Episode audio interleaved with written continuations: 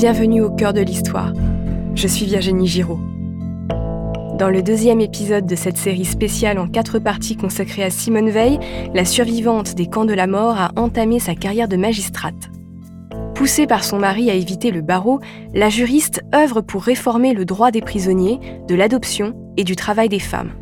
Tout le monde s'arrache son expertise dans les cercles de pouvoir quand une nouvelle opportunité professionnelle historique s'offre à elle.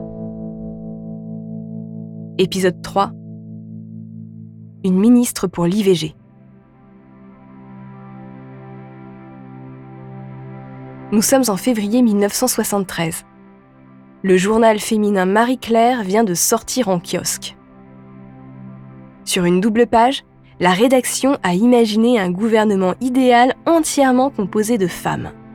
Sur le montage photo, derrière le président Pompidou en tenue d'investiture avec son costume à queue de pie et son grand collier de la Légion d'honneur, on peut voir Simone Veil désignée comme première ministre. À cette date, la magistrate est encore méconnue du grand public.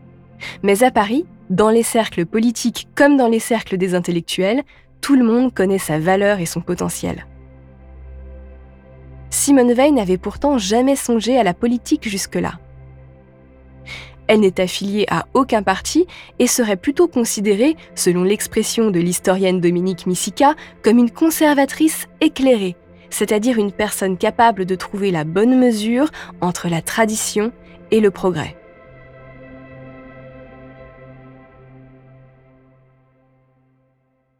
En 1974, Valéry Giscard d'Estaing est élu président de la République.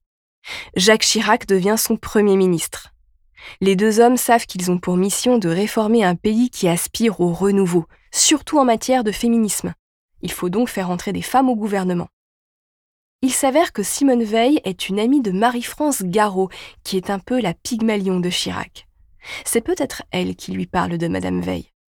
Toujours est-il que neuf femmes sont nommées au gouvernement. Huit d'entre elles sont nommées à des postes de secrétaire d'État et Simone Veil devient la première ministre de plein droit de la Ve République et elle est en charge de la santé. On ne comprenait pas du tout pourquoi euh, on pouvait me, choisir comme ministre. Je n'ai jamais fait de politique, euh, je n'ai jamais euh, été tentée même d'en faire. Je suis dans l'administration et ça me paraissait une chose qui n'était pas du tout dans la ligne de ce que je pensais pour ma carrière. Lorsque le Premier ministre m'a fait l'honneur de me demander de faire partie de son gouvernement, j'ai été extrêmement étonnée. Et maintenant, euh, ma réaction est plutôt de me demander si je vais pouvoir être à la hauteur des fonctions qui m'ont été confiées. Une seule femme avant elle avait été ministre. C'est Germaine Poinceau-Chapuis, qui avait aussi eu le ministère de la Santé sous la 4ème République entre 1947 et 1948. Monsieur Giscard d'Estaing avait dit qu'il y aurait à peu près trois femmes au gouvernement. Pour l'instant, vous êtes la seule femme ministre à part entière. Il y aura peut-être des femmes secrétaires d'État. Toujours est-il que vous allez vous retrouver toute seule parmi une quinzaine de ministres. Comment est-ce que vous envisagez ce premier conseil? Comme je n'ai jamais assisté à un conseil des ministres, je ne, je ne l'envisage pas. J'en conserve le, la surprise jusqu'à demain matin.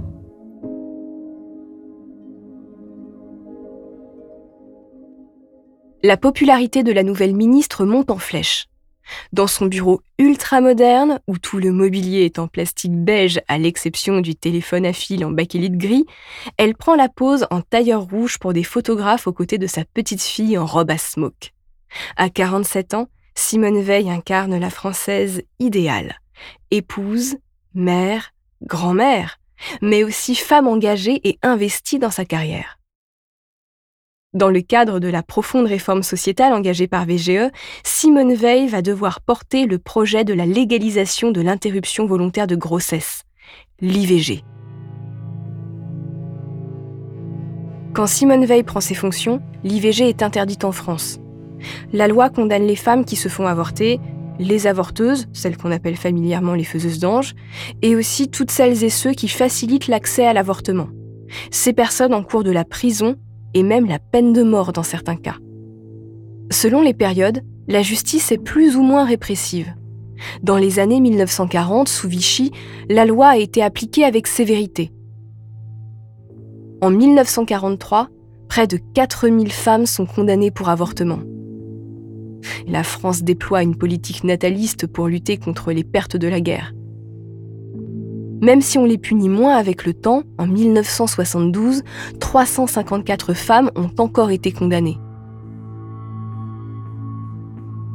Cette année-là, Gisèle Halimi, une avocate proche de Simone Veil, défend Marie-Claire Chevalier, une adolescente de 16 ans qui comparaît devant le tribunal pour enfants de Bobigny pour avoir avorté à la suite d'un viol.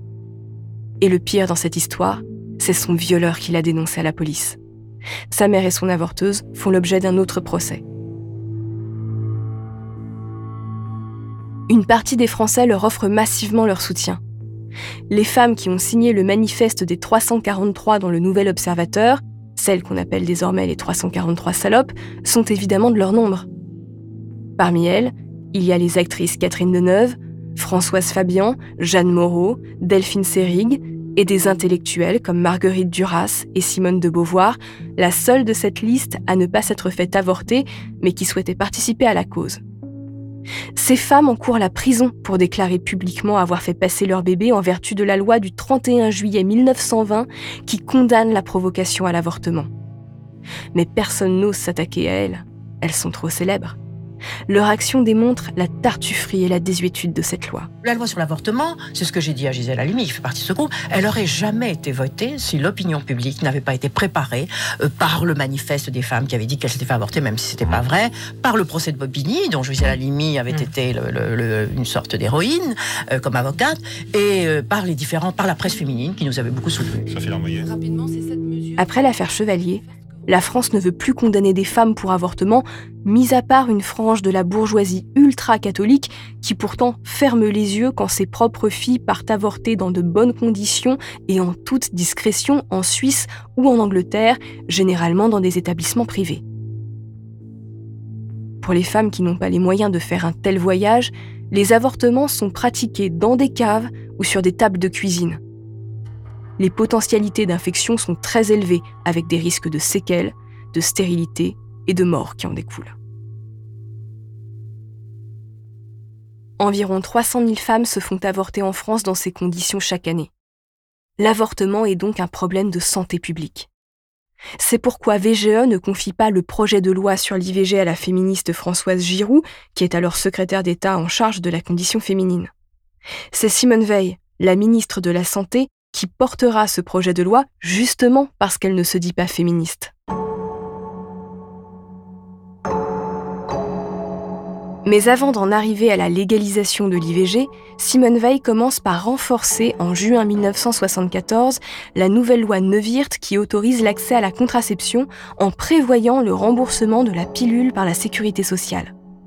C'est un tollé sur les bancs de la droite qui considère massivement que la pilule incite les femmes à l'infidélité. La contraception est le garant de la liberté et de l'émancipation des femmes. Mais dans la tête d'une partie de l'opinion, l'IVG est un infanticide.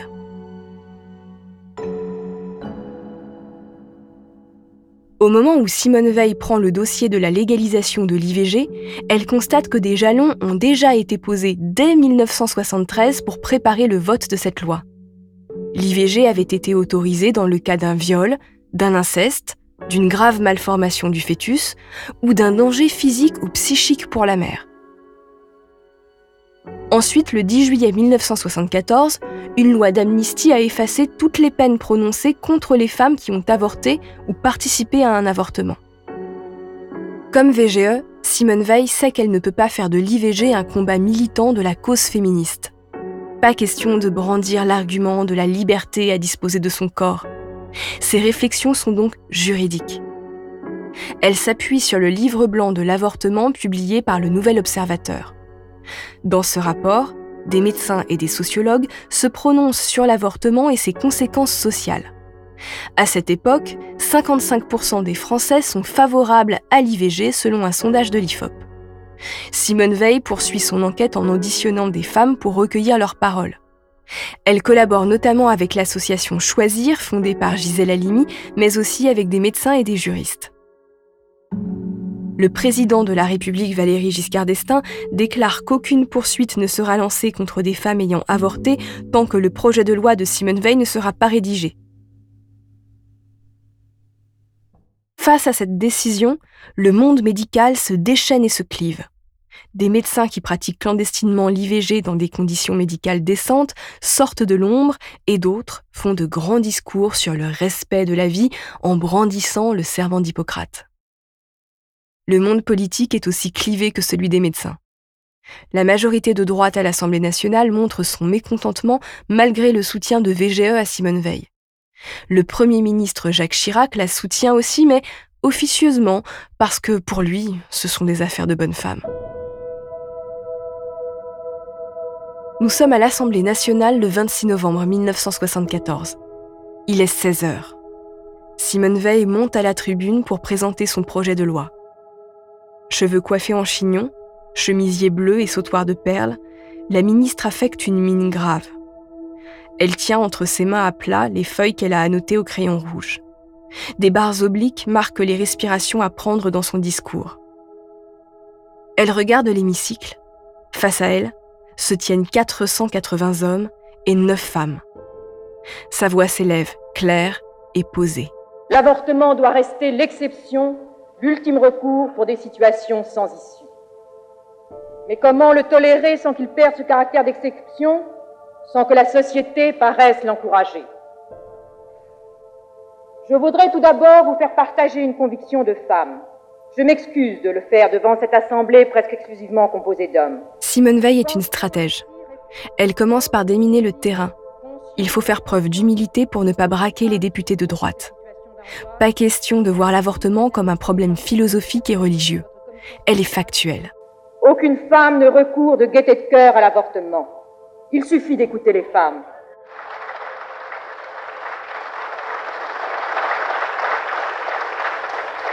C'est toujours un drame, cela restera toujours un drame.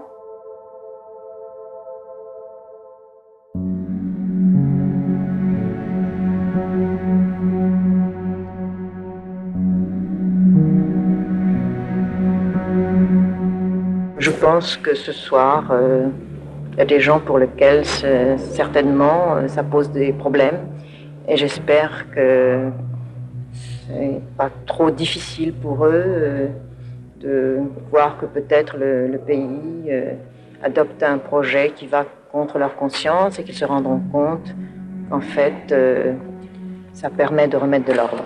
Maintenant, j'espère que rapidement, tout le monde se rendra compte que c'était la meilleure des solutions. Madame le ministre, est-ce qu'on peut dire qu'aujourd'hui, c'est un des grands moments, un des grands jours de votre vie? Non, pas du tout. C'est un jour de travail euh, comme un autre. Euh, je suis arrivée simplement une demi-heure plus tard au bureau, c'est tout.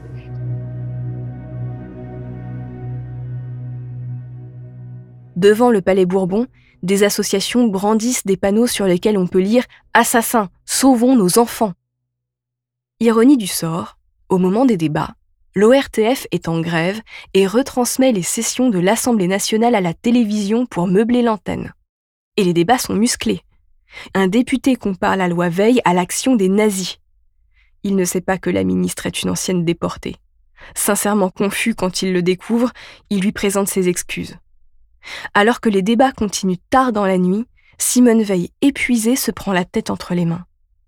La presse croit qu'elle pleure et l'intéressé est obligé de démentir cette information. Personnellement, je n'arrive pas à, voir comment on peut passer de l'idée euh, qu'on admet euh, l'avortement parce qu'il existe malheureusement à euh, l'idée d'euthanasie ou même encore moins d'eugénisme ou de nazisme. Je ne vois pas du tout comment on peut pense passer de cette idée à, l'autre. Et euh, je me suis demandé dans quelle mesure il n'y avait pas eu euh, un peu une propagande extérieure qui avait un peu volontairement fait un amalgame et que malheureusement euh, certains avaient été la bonne foi de certains avait été un peu surprise.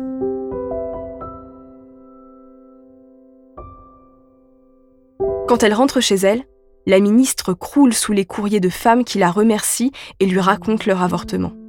D'autres l'insultent et dessinent des croix gammées sur leur missive. Enfin, le moment de vérité arrive dans la nuit du 28 au 29 novembre 1974. Simone Veil va savoir combien de députés sont favorables à son projet de loi. Le moment est historique.